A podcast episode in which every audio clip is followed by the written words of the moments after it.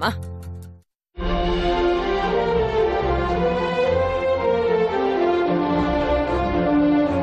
Más de uno en Onda Cero. Donde el Sina.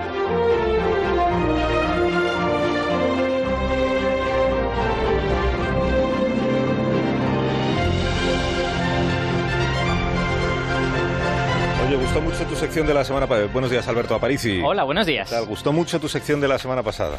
Eh, pues hombre, algo, algo tendrá que ver con que tuviéramos a una de las autoras de un estudio en la revista Science y además desde Nueva Zelanda, atravesando fronteras. Sí, sí, sí, no, y que habla- hablaste de, de- de los dinosaurios, que siempre es un tema muy taquillero, Sí. muy popular. O sea que, que muy bien, estamos muy contentos en el programa porque un año y medio después de empezar tu sección est- estuvo bien la de la semana pasada. Oye, pero bueno. Gustó mucho a... Bueno, por, por cierto, para, para nuestros oyentes que se la perdieran y a los que animamos a escuchar el podcast, Sí. el resumen es, eh, fue el meteorito y no fueron los volcanes Eso los que extinguieron a los dinosaurios. Eso es. Muy bien. Y, y ya así cerramos eh, la discusión sobre esa- este debate en el seno de la comunidad científica. ¿no? Hombre, bueno, la comunidad científica es muy de discutir siempre, siempre que le dejen, ¿no? Lo que pasa es que digamos que cada vez se acumula más evidencia en favor de que el meteorito fue un factor importante y, Y no los, los volcanes, pues no tanto, ¿no? y, y hablando de eso, aunque es verdad que la sección ha gustado mucho, Pero tú no puedes decirlo, eso lo tendré que decir yo porque la sección la haces tú. Si tú dices gustó mucho, parece que te estás poniendo como Vale, es medallas o flores. a- aunque, aunque me ha llegado a través de ti que la sección gustó mucho, Ahí, muy bien, eso es. eh, también ha sido, digamos, eh, contestada por cierto sector. Ah, sí. Sí, O sea, hay Sí. sectores que contestan a las secciones de ciencia en la radio. eso, eso parece. bueno. Ha mandado un mensaje así un poco, un poco raro. Que no les gusta cómo lo contaste. ¿eh? Es, eh, bueno, no, algo así. Espera, vamos a escucharlo y a ver qué pasa. Hay nota de voz y todo. Sí, sí, sí. Uf, qué lío. Hola, buenos días. Me llamo Ernesto del Burgo y soy miembro portavoz de la agrupación Los Volcanes también existen. Eh, Yo solo quería hacerles llegar de la manera más educada posible pues verá nuestro malestar por su trato discriminatorio hacia los volcanes. Según tenemos registrado en dos años de sección, la única vez que se han dignado hablar de volcanes ha sido el otro día para despreciarlos con el tema este de los dinosaurios. Tampoco es eso. Y bueno, vamos a ver, el- el- los volcanes no son los agujeros negros, ¿vale? Pero, hombre, también tienen su sitio en una sección de ciencia. ¿no? Ya está bien de que nos saquen solo en National Geographic para hablar del Vesubio, de los... Yo, yo de un periodista como Alsina no me lo esperaba hombre, que fuera un vulcanófobo, la verdad. Bueno, un saludo y a ver si ponen ustedes esto eh, de una vez, porque los volcanes también existen. sí, no, sí. Pero, hombre, me ha llamado vulcanófobo. Te Que no. vulcanófobo, claramente. No, hombre, para nada. Lo que pasa es que tampoco el oyente debería identificarse tantísimo con los volcanes como para hablar él como si fuera un volcán.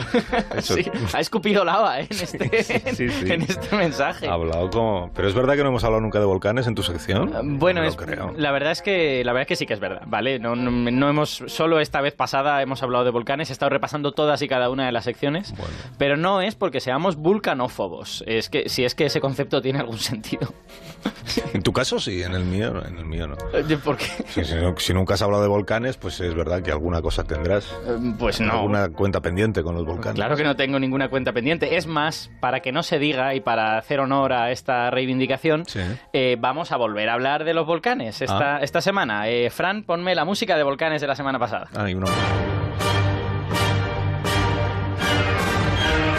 Música ¿Qué es la música de volcanes? Una música pues completamente apacible, que no, no, no, no dice nada malo acerca de los volcanes, está bien.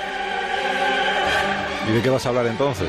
Bueno, pues podríamos hablar, por ejemplo, de- del volcán mexicano Popocatépetl, que, que este lunes pasado pues Ah, registró sí. una serie de explosiones y ahí las autoridades se, se alarmaron un poquito. Pero si hay que hablar de volcanes, creo que lo vamos a hacer a lo grande. Vayamos al lugar del sistema solar con más volcanes. Ah, ya sabía yo que tenía trampa tu sección. Que es el planeta Venus, con sus más de 1600 volcanes. Bueno, pues este señor que nos ha enviado la nota de voz sería feliz entonces allí. Enviémosle a Venus. Además, es un lugar científicamente muy interesante, porque a pesar de tener tantos volcanes, no estamos seguros, y este es, digamos, el meollo del debate científico, Sí. de si alguno de ellos está activo a día de hoy.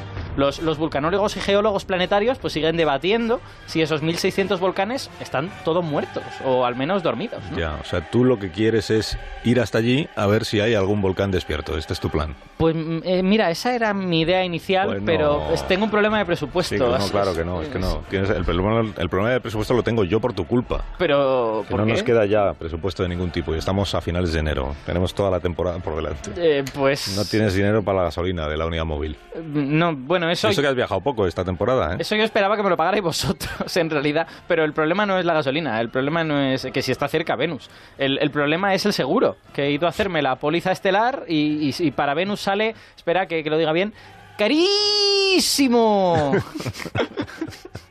Así que si, si no te parece mal, pues Te va- quedas aquí. vamos a hacerlo desde el estudio, Sí. mejor, ¿no? Hombre, no es lo mismo, pero... Y encima Venus, que nos queda cerca, ¿no? ¿Cómo es que te sale tan caro el seguro? Pues, pues porque Venus, hombre, hemos dicho que tiene muchos volcanes, que está muy bien, Sí. pero lo que no hemos dicho es que es un lugar eh, un pelín desapacible, Mm. digamos. eh. es que la atmósfera es dióxido de carbono, tiene nubes de, de ácido sulfúrico que Ah. no son del todo no son del todo agradables.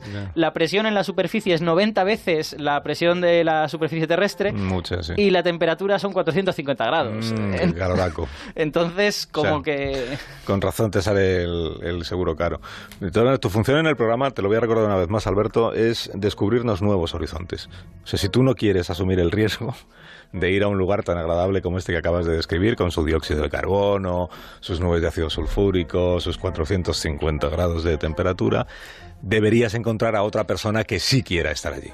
Eh, hombre, no, no te precipites. Si se, si se puede aprender mucho de Venus sin necesidad de ir allí en persona, no, no pasa nada. Mira, por ejemplo, lo- una cosa que podemos hacer Tu es... objetivo de hoy es dirimir este cien- eh, debate científico. O sea, ¿están activos los volcanes de Venus o no están activos?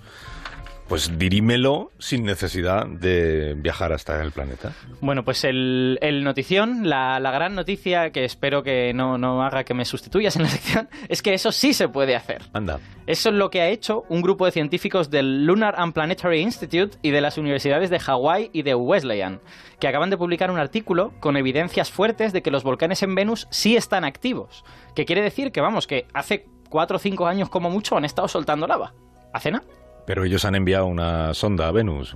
En- bueno, no han enviado, ellos han usado datos de una sonda, de la, de la Venus Express, que ya no está activa, pero estuvo activa en los últimos 10 años, y, pero todo su trabajo ha sido de laboratorio, ha sido en la Tierra. Lo que han hecho es coger rocas volcánicas de las nuestras, aquí de, de las de la Tierra, pero que sabemos que químicamente son similares a las que hay en Venus, y las han sometido dentro del laboratorio a condiciones parecidas a las de la atmósfera venusiana. Y esto ha alterado la superficie de las rocas, ¿no? Ha cambiado químicamente esa superficie, y eso quiere decir que ha cambiado bueno, por decirlo en pocas palabras, digamos el color, ¿vale? Entonces, con estos datos en la mano, de cómo cambia el color de las, de las rocas, y comparando con los colores que vemos en las imágenes de la Venus Express, es posible establecer que en Venus hay rocas volcánicas muy jovencitas, de solo unos pocos años. Ya. Oye, muy encomiable tu esfuerzo, ¿eh? Por, Ah, Muchas gracias. por hablar de los volcanes en Venus sin necesidad de irte a Venus. Lo Es que se puede hacer, ya te lo decía yo. Pero la audiencia está vulcano, vulcanol, Fila, vulcanófila, vulcanófila, sí. esas que tenemos es muy exigente, entonces igual les va a parecer poco. Van a Ah, querer más, que eh, hables más de volcanes. Bueno, pues eh, en- déjame que juegue entonces la carta del invitado del invitado sorpresa, eh, el comodín del geólogo, porque eh, tenemos preparado en la emisora de Elche a Naum Méndez, que es geólogo y es autor del libro Un geólogo en apuros. ¿En serio? Sí. Ah, qué bueno. Naum, hola, ¿estás por ahí? Hola, Naum. Hola, buenos días, ¿qué tal? Muy bien, ¿y tú cómo te encuentras? Pues muy bien, aquí contento de escuchar noticias sobre geología y sobre volcanes en la radio. Ah, sí, o sea que tú eres del sector este de los oyentes que exigen más presencia de los volcanes en los programas de radio. Muy Por bien. supuestísimo. Eh, ¿Y qué tipo de pruebas? ¿Qué tipo de pruebas necesitaríamos, Naum, para, para estar seguros de que los volcanes eh, están activos, que no sea ir hasta Venus para comprobarlo? Pues sinceramente lo que necesitamos es verlos en acción y para ello pues lo que tenemos que hacer es mandar sondas que sean capaces pues de ver la superficie durante mucho tiempo y observar los cambios que están ocurriendo relacionados con la presencia de volcanes. Hay que recordar que Venus no solamente tiene unas condiciones que son pues por llamarlo de alguna manera sencilla infernales en su superficie, Sí. sino que además está perpetuamente cubierto por las nubes, con lo cual observarlo como podemos observar otros planetas de una manera, pues como haríamos una foto normal, por, por decirlo de una manera sencilla, es muy difícil. Entonces lo que tenemos que usar son otras técnicas como por ejemplo la detección de, de infrarrojos que nos permite estudiar el calor que emite la superficie de Venus y ver si hay puntos calientes que puedan estar relacionados con la presencia de volcanes y de lava, o también a través de las ondas del radar, que igual que nos permiten detectar, por ejemplo, un avión en nuestro planeta, nos permiten reconstruir la topografía también del planeta y ver cómo cambia y si hay alguna Mm. erupción volcánica y se emite lava en la superficie, pues podríamos verlo a través de estas ondas de radar. Sí, en, en este programa somos muy partidarios de mandar alguna sonda a Venus. Ya pensamos que ya es hora, porque la, la última que se mandó, que es la Akatsuki, la, la sonda japonesa, tuvo un problema de inserción en la órbita y no va a poder hacer la ciencia tan buena como debería. Así que hay que mandar una bien. Y se puede, ¿no? O sea, es, es posible enviar Hombre. una, una Hombre, sonda. claro que por supuesto es posible mandar sondas a Venus. De hecho, quizá entre los geólogos planetarios ya existe un consenso de que quizá es un planeta pues muy poco explorado. Sí que es cierto que la sonda que más tiempo ha durado en superficie estuvo mandándonos datos aproximadamente unos 110 minutos, ¿no? Pero la NASA en los últimos años se ha puesto las pilas y está desarrollando componentes como sensores, por ejemplo, y también otros componentes electrónicos que sean capaces de, de soportar las 90 veces más de presión atmosférica que hay en Venus que en la Tierra, Mm. la temperatura altísima, que tanto de día como de noche son 480 grados más o menos de media, o las gotitas de ácido sulfúrico que, por ejemplo, uno puede encontrar en la niebla de, de Venus. Qué, qué agradable todo. Y si, si tú pudieras ir a Venus y si pudieras sobrevivir a estas... Exacto, parte relevante del asunto. pudieras sobrevivir al ácido sulfúrico, a los 450 grados, y, y solo te dejaran hacer una cosa, ¿qué es lo que elegirías? O sea, ¿Para ti qué sería lo más interesante en ese planeta? Pues para mí, por supuesto, sería lo más emocionante ver un volcán en erupción, ¿no? Porque Ajá. corroboraría, corroboraría lo que pensamos, ¿no? Que Venus es un planeta bastante parecido a la Tierra, solamente que tiene un- una evolución muy diferente. Y yo creo que eso nos podría abrir la puerta a poder conocer también un poco sobre, sobre el pasado de la Tierra. Además, hay que pensar que como las condiciones en la superficie de Venus son tan diferentes a las de aquí, los volcanes no entran en erupción como aquí. Por ejemplo, no sueltan tanto gas como en la Tierra, o al menos eso creemos. Así que sería Claro, una comprobación. Una comprobación de que entendemos bien la química y la, y la física de la lava. Exactamente, eso es importantísimo. Nahum, muchas gracias por habernos acompañado. Muchas gracias a vosotros. Nahum Méndez, autor de este libro que se llama Un geólogo en apuros. Gracias, Alberto. Hasta Bueno. la próxima semana. Espero que haber superado la prueba de los vulcanófilos, que por favor que... No sé yo. Sí, que... Pero la semana que viene te lo cuento, cuando Exacto. tengamos las reacciones. Y ahora déjame que cuente a los oyentes de este programa que una vez a la semana, como están comprobando, nos adentramos en los misterios del universo con Alberto Aparici.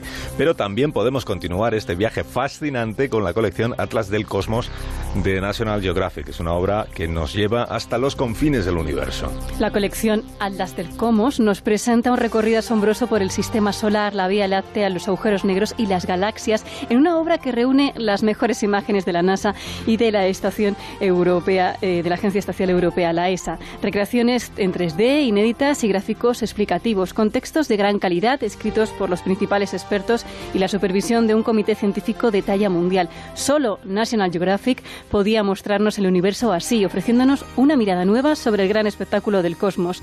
Atlas del Cosmos de National Geographic, ya en kioscos, puntos de venta, de prensa y por supuesto en la web atlasdelcosmos.com.